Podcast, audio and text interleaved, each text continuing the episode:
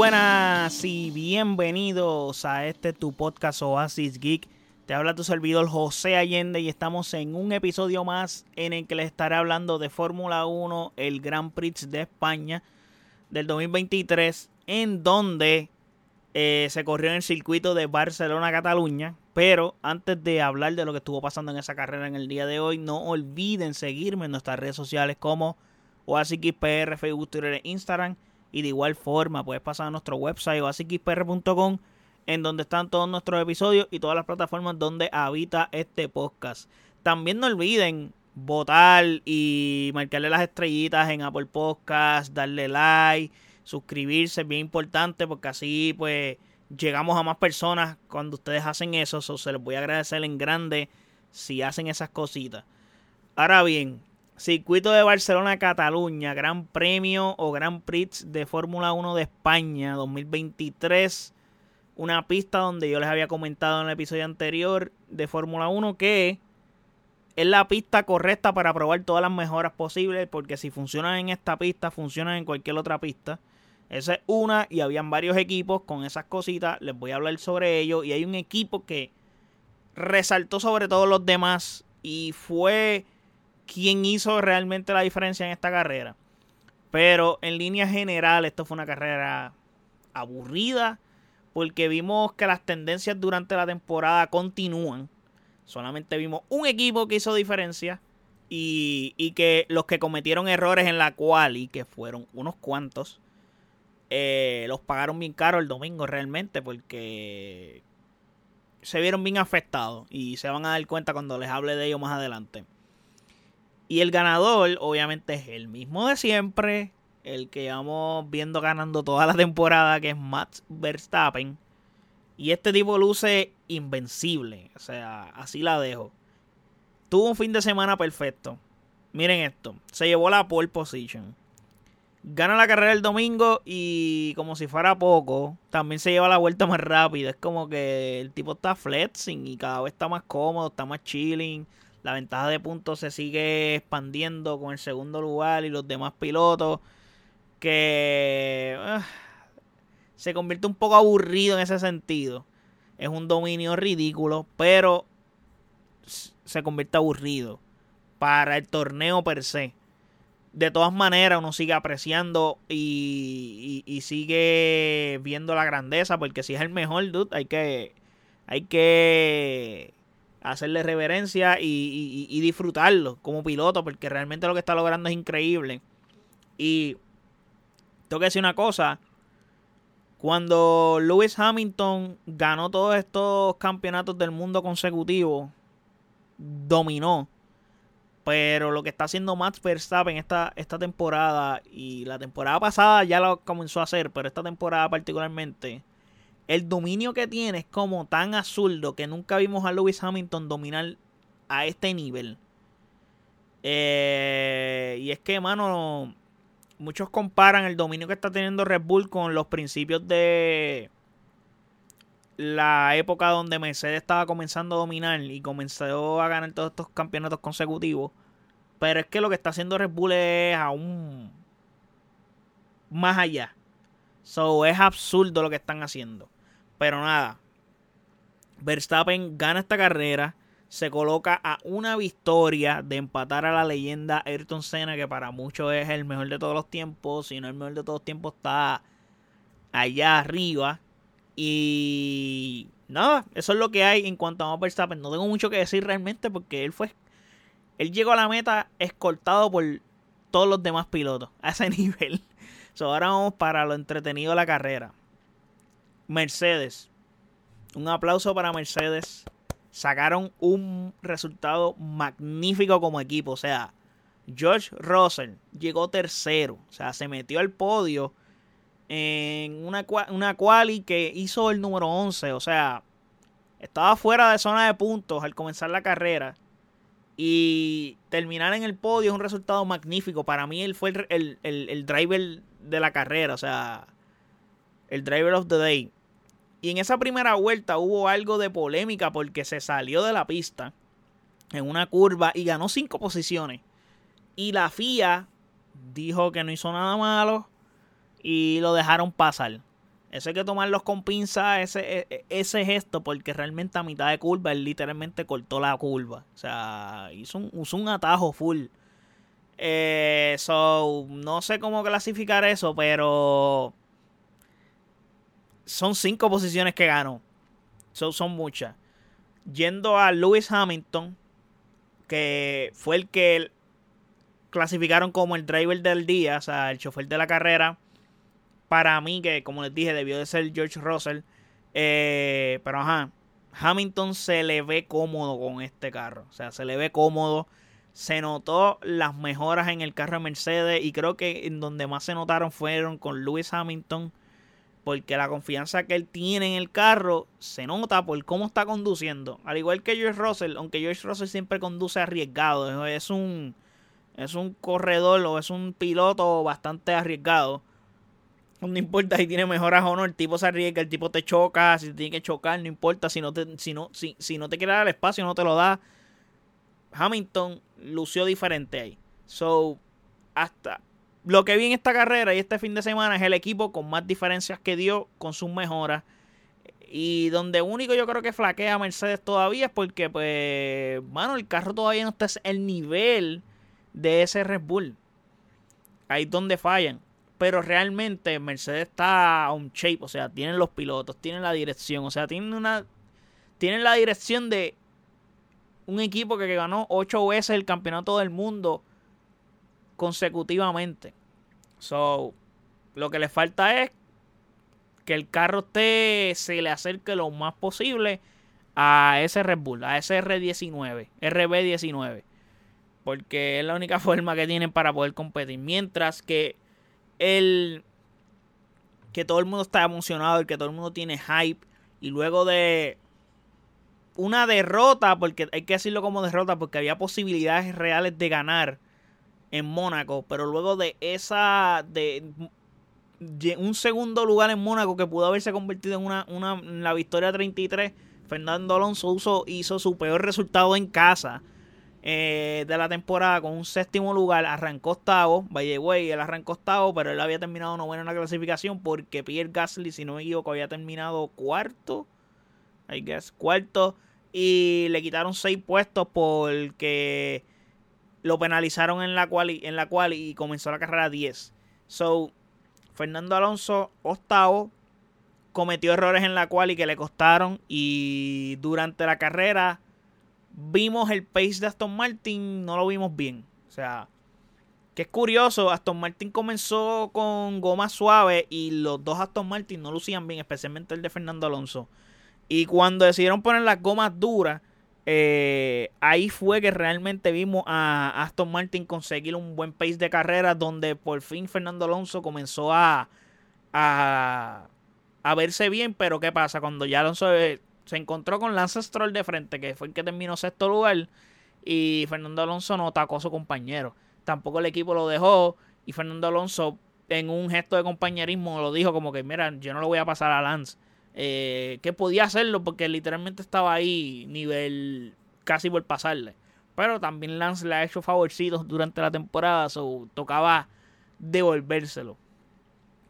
Ahora, Carlos Sainz hay que hablar de Ferrari, muy importante. Carlos Sainz, el sábado, era el héroe en España. Por ser uno de los locales, junto a Fernando Alonso, y por ser fin de semana donde prueban las mejoras y qué pasa, en la cual y termina segundo. Un resultado magnífico para Carlos Sainz. Brutal. Yo creo que el mejor resultado posible no podía haber sacado creo que aspiró a lo mayor que podía aspirar en este fin de semana en cuanto a la, a la clasificación. Sabiendo que el go-to guy de tu equipo es Charles Leclerc. Y Charles Leclerc terminó en 19. él salió en la Q1. Comenzó la carrera inclusive en el pit lane. Pero de todas maneras no sirvió de mucho.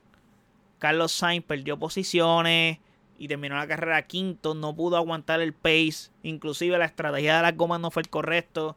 O sea, yo puedo decirte que las últimas 15, 20 vueltas, Carlos Sainz podía tener goma suave y podía meterse al podio. Pero no sé por qué razón él tenía gomas medium. No sé por qué tenía gomas medium. Y no podía ir más, más rápido que los demás. So, ahí cometí, ahí no sé, Ferrari como que cometió un error. Y Carlos Sainz también fue cauteloso, no fue tan agresivo con Verstappen cuando tuvo el break. Quería hacerlo después, pero cuando tuvo el break no pudo. O sea, en el arranque Carlos Sainz tuvo la oportunidad y intentó hacerlo, pero no fue, no se arriesgó del todo. Pero lo intentó de pasar a Verstappen y estuvo casi nada, pero Verstappen muy inteligente, un tipo que es dos veces campeón del mundo, es el líder del campeonato, gestionó eso muy bien y evitó que Carlos Sainz le ganara la posición. Casi lo consigue, pero no fue tan agresivo como debió de ser para poder adquirir esa, esa posición porque podía. Pues creo que las fallas que hemos visto en Red Bull han sido en, en los arranques. En Australia lo vimos que varias, en varias ocasiones los Mercedes le pasaban a, Red Bull en los arranques. Por eso es bien importante para Red Bull terminar, hacer unas buenas quali. Porque estás lo más cerca posible a, a ese primer lugar y en, en, ritmo de carrera Red Bull te va, te va a machacar. A largo plazo, al fondo de carrera, te va a machacar. Y igual, eso fue lo que pasó. O sea, Verstappen, ya la que no le pudiste pasar a Verstappen, Verstappen eh, sacó la ventaja, estaba cómodo y Verstappen fue flexing. Verstappen estaba siendo escoltado las 66 vueltas. A ese nivel. ¿Qué pasa? Carlos Sainz decidió ser precavido, aguantar y protegerse. Pero protegiéndose no pudo mucho. Porque Mercedes le quitó su posición y Leclerc, pues, un fin de semana desastroso que tuvo, terminó 11. Que casi, casi eh, se metió al área de puntos, estuvo a las puertas de la zona de puntos, pero comenzó 19, eso hizo más, más de lo que pudo. Y creo que lo más triste de la carrera, y para ir terminando con este podcast, es McLaren y Lando Norris. Que mano, Lando Norris consigue. Es una pena, realmente, porque consiguió un tercer lugar en esa clasificación bestial. O sea, comenzar la carrera, tercer lugar te posicionaba muy bien para estar en zona de puntos. Probablemente no terminaba en el podio. Había una. Quién sabe. Pero probablemente no terminaba en el podio. Pero podías terminar quinto, sexto. Y podías terminar con buenos puntos. Pero, ¿qué pasa? Chocó con Lewis Hamilton. Creo que en la primera curva.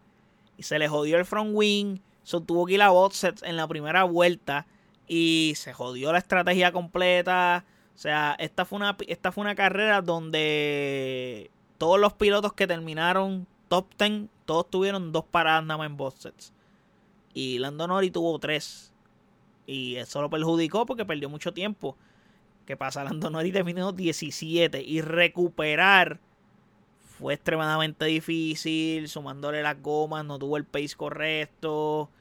Hacho, fue un desastre mal domingo para McLaren. Luego de hacer una buena clasificación, porque también eh, Oscar Piastri lo hizo muy bien dentro de lo que cabe, porque terminó, no, o sea, terminó, o sea, él comenzó, si no me equivoco, noveno la, la carrera, terminó 14, 13, eh, terminó 13, perdón. So, quedó sin puntos también su Mercedes de estar con posibilidades de coger puntos de sus dos pilotos. Los dos pilotos quedaron fuera de puntos y especialmente los de Lando Norris duelen más porque podían haber sido buenísimos puntos, puntos del top 5. Eh, so, desastre para McLaren realmente. Pienso que esta carrera podía haberle dado un poco de algo bueno, le pudo haber quitado lo aburrido si hubiera caído el aguacero que aparentaba que podía caer. Porque se avecinaba un aguacero, el cielo se estaba poniendo bien feo, bien feo, bien negro. Y había yo creo que en una curva que habían gotas de lluvia, pero no llegó a llover como tal.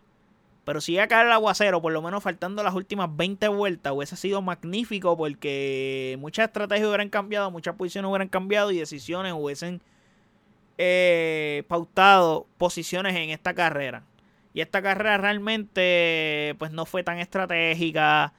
Eh, el que domina siguió dominando. Probablemente Verstappen no iba a poder perder, pero sí podíamos ver a Fernando Alonso caer más arriba. Y por ejemplo, en mi caso, yo quiero que Fernando Alonso haga muchos puntos. No es que yo, yo no soy fanático de ningún equipo ni nada, pero la historia de Fernando Alonso es una historia que, mano, emociona a cualquiera y, ver a Fernando Alonso a ese nivel cuando por fin tiene un carro que puede competir, pues, mano, quiero verlo que esté compitiendo y que esté exigiéndole a Max Verstappen. No quiero que Verstappen esté cómodo en el primer lugar.